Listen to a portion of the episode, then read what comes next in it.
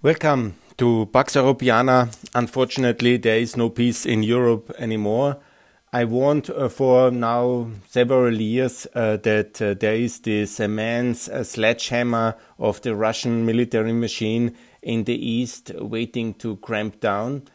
It was uh, not heard, and I'm really very sorry for all my friends and my all the Ukrainians and everybody. Uh, it's an absolute disaster in what we are at the moment. And I want now to discuss uh, what um, shall be done, how we can win, and what needs to be done uh, to support uh, the Ukrainian resistance and ultimately to defeat also Russia because it's no longer the question, I think, just of uh, winning in Ukraine. We also have to defeat uh, Russia, and there must be several measures taken, which um, uh, we have to do now, uh, which ultimately will have to lead to the defeat of Russia. Because it's not just enough uh, to win in Ukraine, and, uh, and, there's this kind of people who say that neutrality is an option. It never was because neutrality was the status of Ukraine before 2014. It was uh, the case, and Russia has attacked, has taken uh, two uh, parts of the country, and it has not really uh, stopped uh, its preparations for the war. As we know now, and the whole process was continuously built up economically, technology wise. Russia has prepared for this moment of reconquista that probably was the plan all along.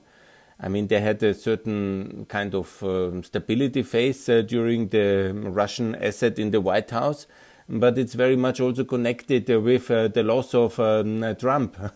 Why? Obviously, because Putin thought uh, that he, um, Trump is his man. And so now, with um, uh, Biden back, he has ultimately now decided to solve it militarily in the assumption that also Biden is not able to really contain him and to stop him. And unfortunately, up to now, this is also true because we have done very little. The American president always afraid of World War III and you know the nuclear escalation, which are of course very big dangers, and nobody wants that. But it's not true that uh, you know it, then we couldn't even supply weapons. And we are supplying a lot of weapons uh, to Ukraine. Obviously, the whole world is doing that now. So that is not for World War III. so either you are completely out or you are completely in. In such a war, there is no kind of halfway in, halfway out, and just a little bit of money, little bit of weapon. We are a little bit with Ukraine, and then Ukraine is losing, and they lost because we supported them not enough. Uh, I mean, that's also not a scenario anybody can be neither proud nor it's very good because then Russia will have uh, this uh, country and they will be directly at our border again, yeah, and uh, with all these kind of uh, atrocities uh, done. So the defeat of Ukraine is also not something we can order in a way. The neutralists might want that, but it's the Ukrainians who have to decide to resist and uh, who are fighting, and we can starve them if that somebody wants but if not, then we supply them, and then they ultimately will either keep up the fight or um, ultimately win if we support them enough. And the logic of the nuclear escalation is always a mutual destruction. It's not a unilateral destruction by us, by a superpower called Russia, dominated by Mr. Putin. No, it is a mutual assured uh, destruction. So when you go into that kind of uh, scenarios, you always have the mutual uh, mutual risk. So we have to escalate. We have to intervene. We have to be much much more forcefully in the intervention. That's the logic of mutually assured destruction. Of course, you know, we can probably not win everything in Ukraine, and I made already the case for division the division is not very popular, but it's the logic of the uh, Cold War conflicts. The, the Vietnam was divided, Yemen was divided, Korea was divided. Germany, the most logical example for what is happening in uh, Ukraine since 2014. And I say since 2014, it's the German role model we should have taken the Ukraine, the free Ukraine, that was 93% still until the 23rd of February. We should have taken that into NATO and secured it like the Western German Republic in 1955. And then all this war would not have happened. And still a similar, but obviously with less land, you know, I think that Russia will not really withdraw from. Uh, You know, now they are threatening to have also the south, the Black Sea coast, completely surrounded. Yeah, now they are in Mykolaiv. I think that is far too much. Yeah? We have to divide Ukraine along the Dnieper because that's the only defensible line in the Ukrainian steppe. So they have to go to the east yeah, of the Dnieper and the withdraw Water forces. That's my scenario, and I think it's still by far the best scenario to have in uh, working kind of armistice with the logical border of the Dnieper to be the dividing line. Nobody wants that? Okay, then let's continue to fight. But if we don't want the division and we don't want uh, the NATO membership, uh, I don't wonder what we really want. That's my misunderstanding and my lack of understanding of the Western policymakers. Anyhow, Yes, and today it's day 20. I do um, a daily uh, kind of Ukraine war um, diary in German language now because I decided uh, to have um, it's um, Germany and Austria are the most pro-Russian countries, and I thought it's good to counter that. So I did let, uh, less of the podcast, less of uh, my video podcast. Uh, but uh, now to keep you updated, you see everything in the news. Anyhow, it's um, the Slovenian and the Czech and the uh, Polish prime minister are now uh, together. So it's uh, in uh, the bit go to Zelensky. It's very interesting that um, Orban, for example, um, and I hope he will lose yeah, on the 3rd of April. If you are a Hungarian voter, please vote against Orban it's a disaster. And Orban is not there. So Visegrad is not Visegrad anymore because it's um, the ones who are really pro-Ukrainian is the Polish, it's um, the uh, Czech, um, and it's the it's the Slovenians. So the Austrians, the Hungarians, uh, the Italians, and uh, the the Germans obviously are um, uh, very pro-Russian. They have stopped the energy boycott and it's very big disappointment for me, the position of Germany and of Austria, Hungary. I knew Hungary, I knew, and of course I knew that Serbia will be with Russia. There was no doubt in my heart that uh, all these things which uh, Serbia is now doing, like keeping the airspace open and all this um, pro-Russian demonstration, that's to be expected. And the logical consequences is that Vucic must lose the elections in Serbia on the 3rd of April. The logical consequence is that Orban must lose on the 3rd of April. The last man of Putin must lose on the 3rd of April. That's very important. That's the one thing. The second thing is we also must have a new coalition in Germany. Mr. Merz must be chancellor. We must make sure that the CDU gets back to power under a different wing than Merkel because uh, she was a disaster. She has left uh, Europe unarmed in the eye of the danger, in the facing this Russian juggernaut. So we need Merz as chancellor. The Social Democrats are not uh, able to govern Europe uh, and Germany, obviously. They have proven that they are not ready for the energy um, boycott. And also the Greens must have a different leadership. Mrs. Baerbock is a big disappointment. Mr. Mr. Habeck is more worried about the social peace and is not ready for the energy boycott. Uh, Olaf Scholz, uh, Scholz, honestly, is a big disaster. The 100 billion which he has uh, made now as a statement, that's really a lot of money. And they also will buy now the F-35. Yeah? That's all very good. Yeah? And they're also delivering some weapons. But given the immensity of the task and the crisis and this kind of uh, World War III in which we are today, more or less, yeah, is not enough. 100 billion is just half the money Merkel didn't invest in defense. It pays for something, but you need now 4%. We need to lift the defense budget. Uh, before the war, I said 2%. That was the Wales agreement. We need now to go to 4% of GDP we have to militarize and uh, remilitarize Europe again. That's more expensive. 4% was our Cold War uh, target in, Euro- in Western Europe, in Germany. We have to go to that level as well. America will also have to spend more. 4% or 3.5 which America is now spending is not enough. And uh, we have to really significantly lift uh, the defense capacities of Europe and of the West and also um, coordinated, of course, much better by the EU joining NATO. I've made the case many times in this podcast by Austria joining NATO. Now we have a real big debate in Austria. The politicians don't want it, but the public mood is shifting. It has shifted in Finland. It has shifted in Sweden. There is a public debate on Irish neutrality now. That's also very good. Yeah? So there is really big progress in all these issues. And uh, we are, I think, uh, going in that direction.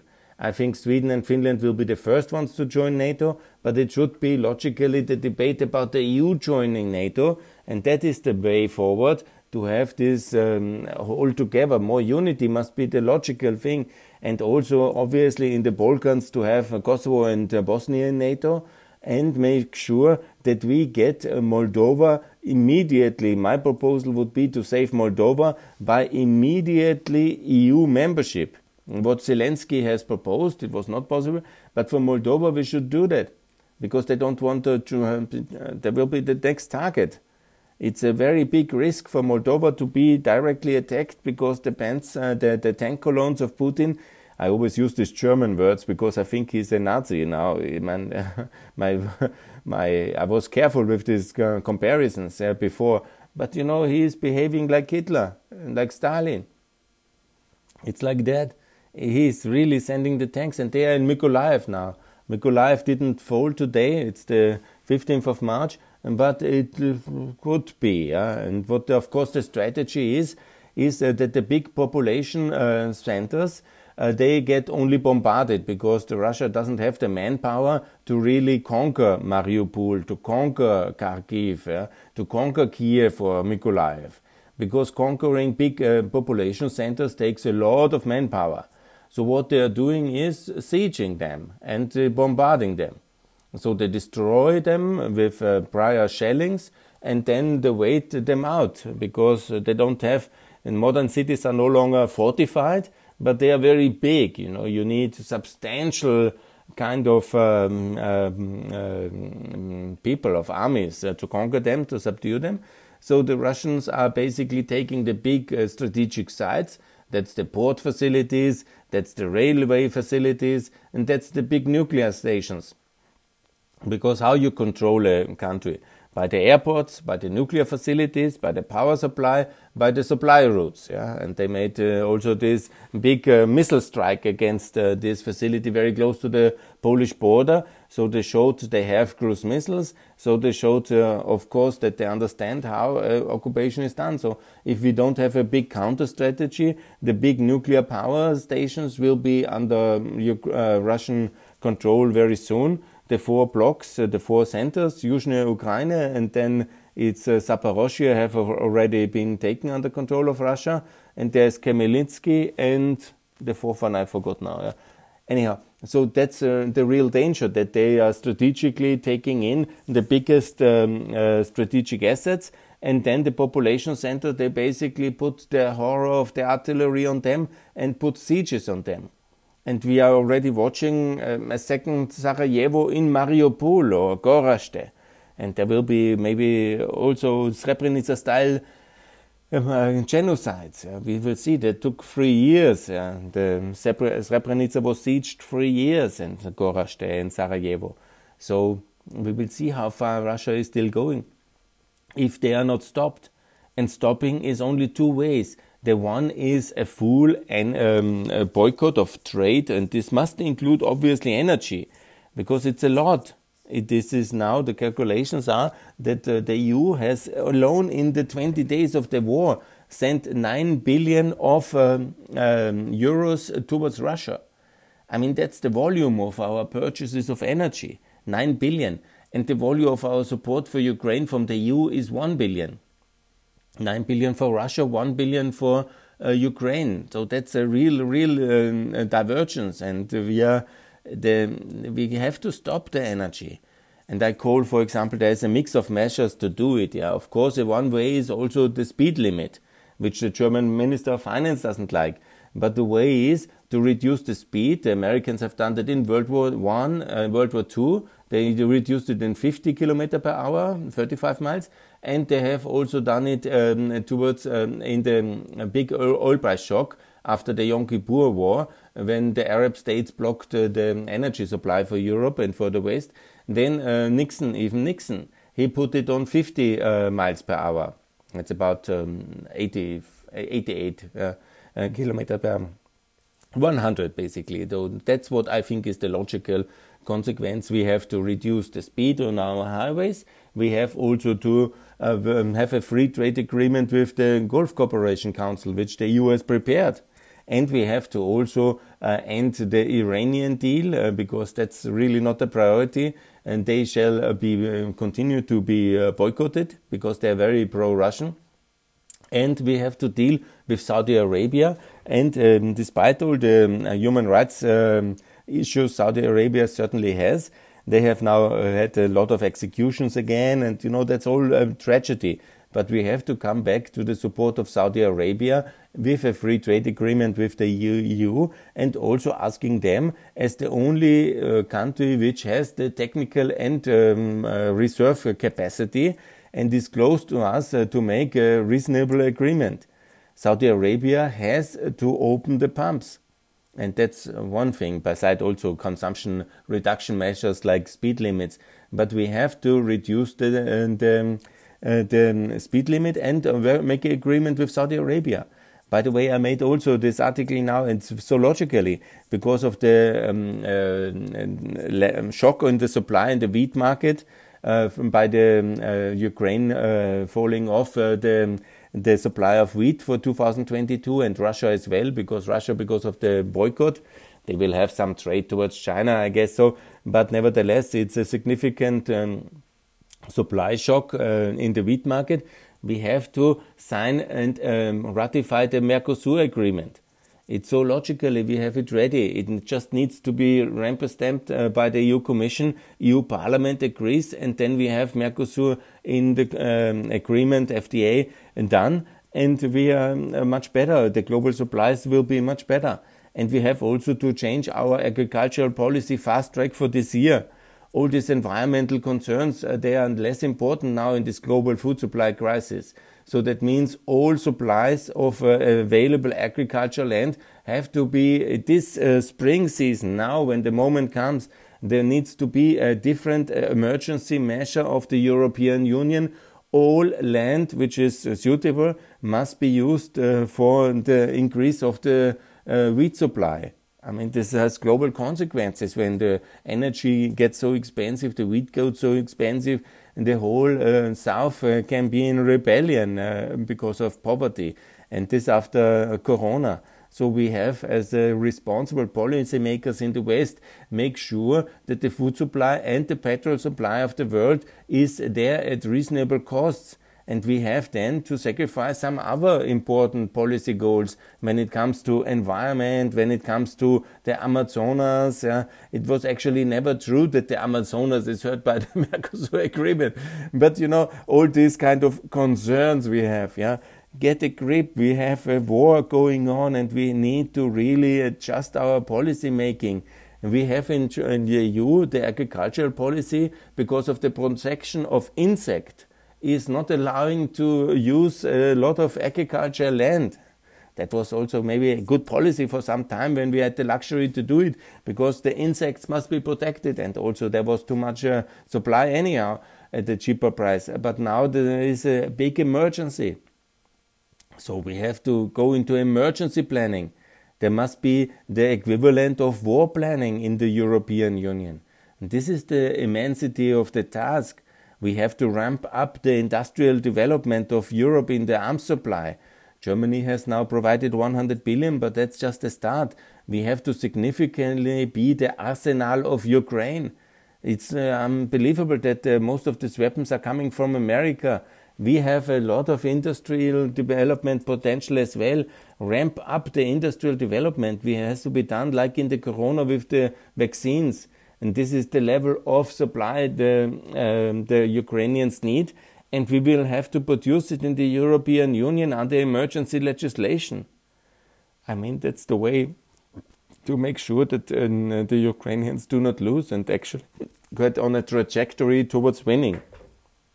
I want also to say that we have now already done a big step by this big debate in which was I was always advocating that Ukraine must get EU potential candidate status. Seemingly after Versailles, the EU Commission was now green lighted to get this for Moldova and Georgia. Historic, um, they have said it's only part of the family. Yeah, but okay, it seems to be the way that this is now really happening, and there will be progress. I hope that the EU Commission, and I guess they are making this decision this week. Yeah. But you also have to make sure that we are going in the direction of a NATO map for Ukraine, because that's the debate we are all in and uh, Russia supposedly attacking for that, and then we give in and we say, okay, no, no problem, yeah, then no NATO neutrality. Neutrality is over for Ukraine forever, because no country can be neutral when they are under such attack. Neutrality can only be in the case of full military defeat of Ukraine, of regime change, and of Russia imposing its will completely. Otherwise, no Ukrainian ever, after what is happening now since 20 days, will accept neutrality ever for his nation. No politician can propose that. So we need to give NATO map now, and there must be when Biden comes now over to uh, to um, uh, Europe, uh, supposedly he will come. Then it must be very clear that the NATO map of Ukraine, Ukraine uh, will not be defended fully by us. Actually, we should do that, yeah, if we had any honor left, but nevertheless, yeah. So it is important to have Ukraine as a NATO map country, and then it will strengthen the morale of the Ukrainian defenders. They will know if they win, they will be in NATO, and they will be, never have to fight again, in a sense, yeah. And that's, of course, you know, very, very important for the mor- morale of the defenders money and weapons, but also morals is important. And so it's also very good that Poland and uh, and uh, Slovenia are going uh, to Kiev today, and I admire their courage. I'm not so courageous. I'm still in Austria, but I'm also, I think, too old to fight, and I would just stand in the way. I think, and so what I can do is uh, to call uh, for um, peace. Peace must be based on NATO and this is the security. Peace can be not uh, based on submission. And this is the mistake that Ischinger and Merkel and Röttgen and all the foreign policy and especially also the left, yeah, the Austrian left, a complete disaster. And I will talk about that one more. But uh, you will see that um, peace in Europe was secured by NATO. We need all countries who want to join NATO. We need to secure them the reason for this war is that we didn't secure uh, Ukraine enough. If we had given a security guarantee, also by Article 5, for free Ukraine, as I said since years now, then this war would have never taken place because he cannot take us on. and, and that's uh, absolutely the truth. So the appeasement has led to this war, and all the blood of the Ukrainian victims, but also of the Russian victims, is of course the responsible is Putin. And, but the appeasement faction in Europe with Wolfgang Schüssel and Gerhard Schröder, Merkel, they have led us into the disaster of 2022, where we are now really, because of the escalation, in a very dangerous, potentially escalating situation, and we can only solve that by confronting Russia because uh, the Russian elite, and there is already some uh, movement that the elite consensus is uh, crumbling, they must be sure the West is supporting Ukraine and they have to take on us, the combined military industrial capacity and the nuclear capacity of the West, if they uh, continue this war. And only that way it can be stopped.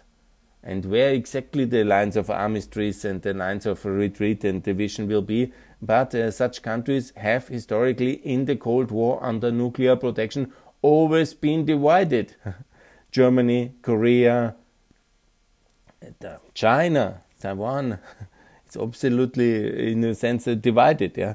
The losing side withdrew to Taiwan. And that's the story of the Kuomintang. And Yemen and uh, Vietnam, Korea, I mentioned the most important, uh, and they were really very important they are on that size. Uh, like with Ukraine, there was always also the debate in all these conflicts about China, Korea, um, Vietnam later, and about uh, Germany. There, there was always the threat of nuclear escalation all the time. so we have a bit lost uh, the stamina for that, and we have lost the historic knowledge of it. But uh, we have now to also escalate and make it very clear Ukraine is with us of course, it cannot be all Ukraine. It was also not all Ukraine on the 23rd of February. It will never be recognized, to make the case very clear. We will ne- have never recognized uh, the, um, Eastern Germany. Western Germany has never recognized Eastern Germany. There was a, they could have a state, yes, but it was never uh, the plan, and it was in the constitution of Germany all the time that unification will be a topic, and Ukraine can do the same. But it will be a NATO member, and it will be safe. And one day, Ukraine will be united again, as Eastern Germany was also falling, because we have now, and that's I have explained in this podcast several times, yeah, to increase the prosperity potential uh, differential between Russia and, and the West. And the consequences are exactly what I say since years is we have to make sure that we are economically much more successful than uh, Russia. We have to outperform Russia uh, much more, and we have to make sure that all Eastern Europe who want is with us. There must be a big uh, iron wall uh, between Russia and the West, and NATO and the EU in the East, uh, unfortunately cutting also parts of Ukraine into it. And this iron wall uh, must be fortified and it must be so that we are at the minimum 10 times richer than Russia on average. And that was um, like in Eastern Germany.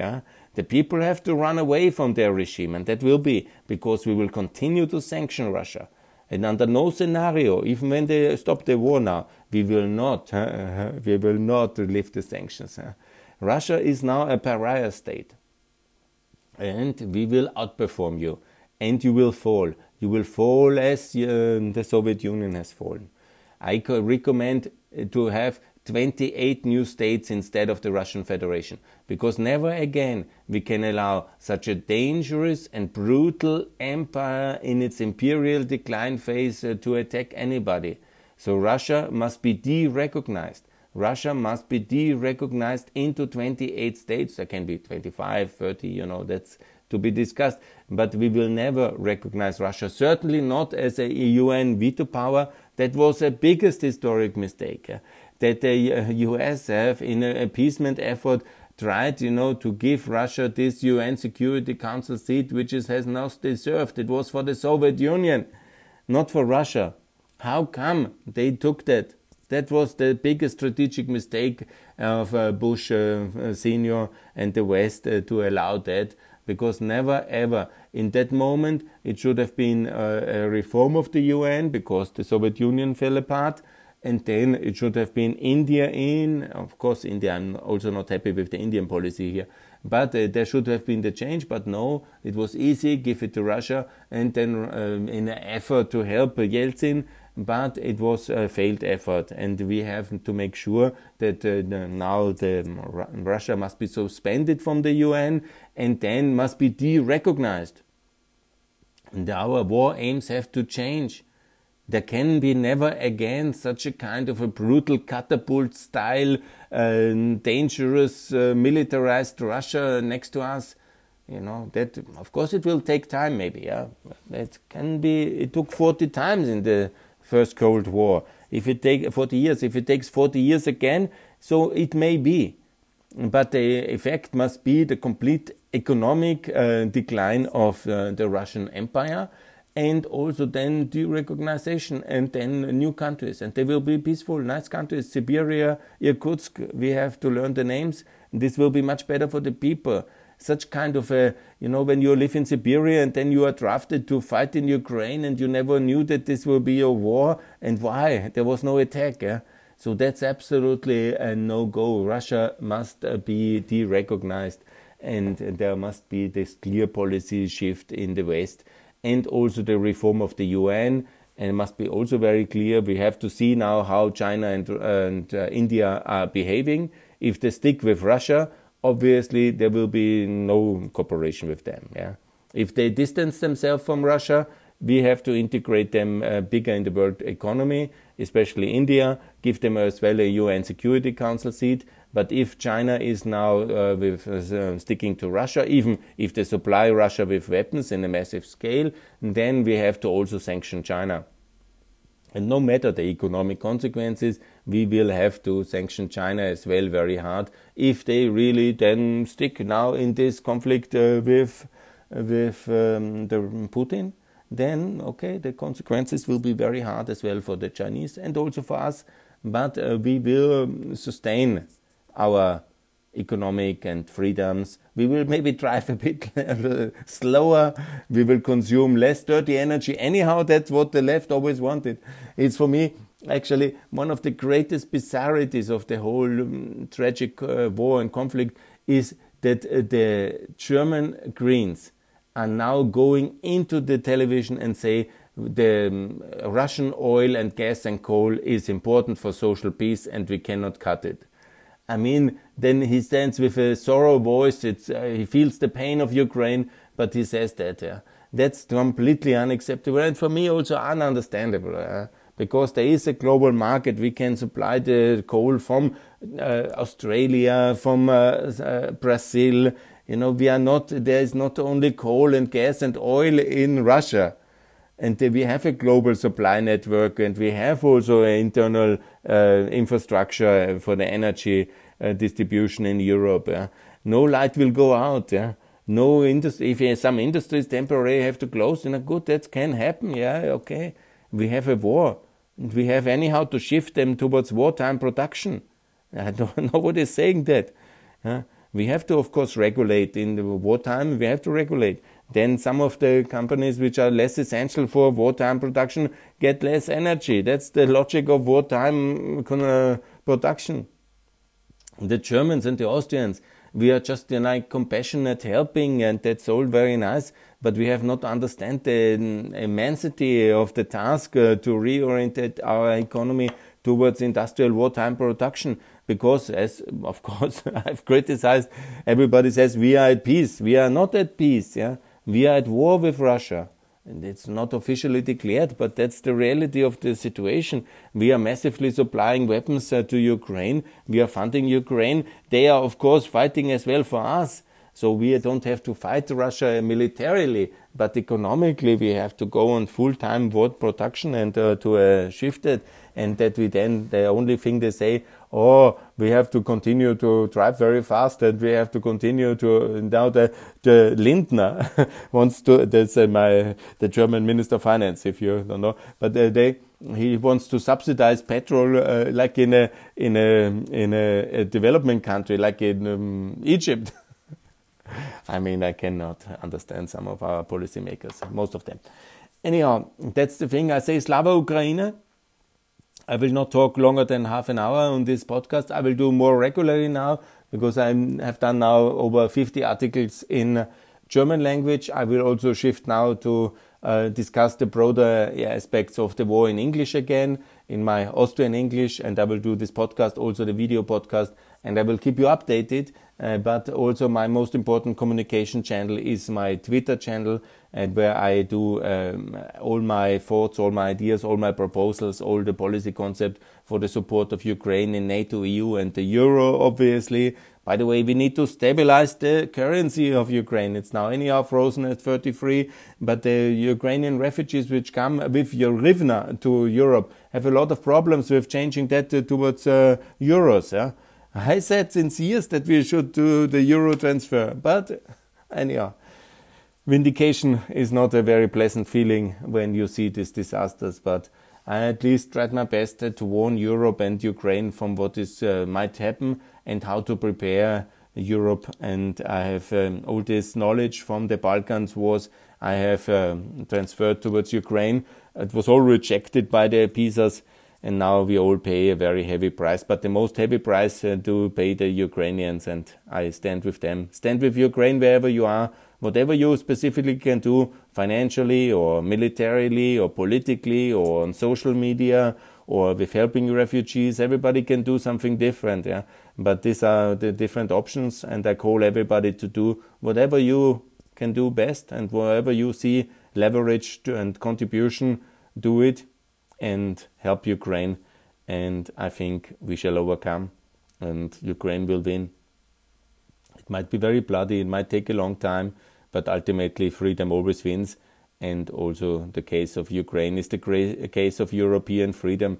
It's like the case of Germany in the Cold War, and we have, like the Finns, when they were attacked from the Soviets, and we have to work and support Ukraine as much as we can. Thanks a lot. More to come from Pax Europiana. Bye.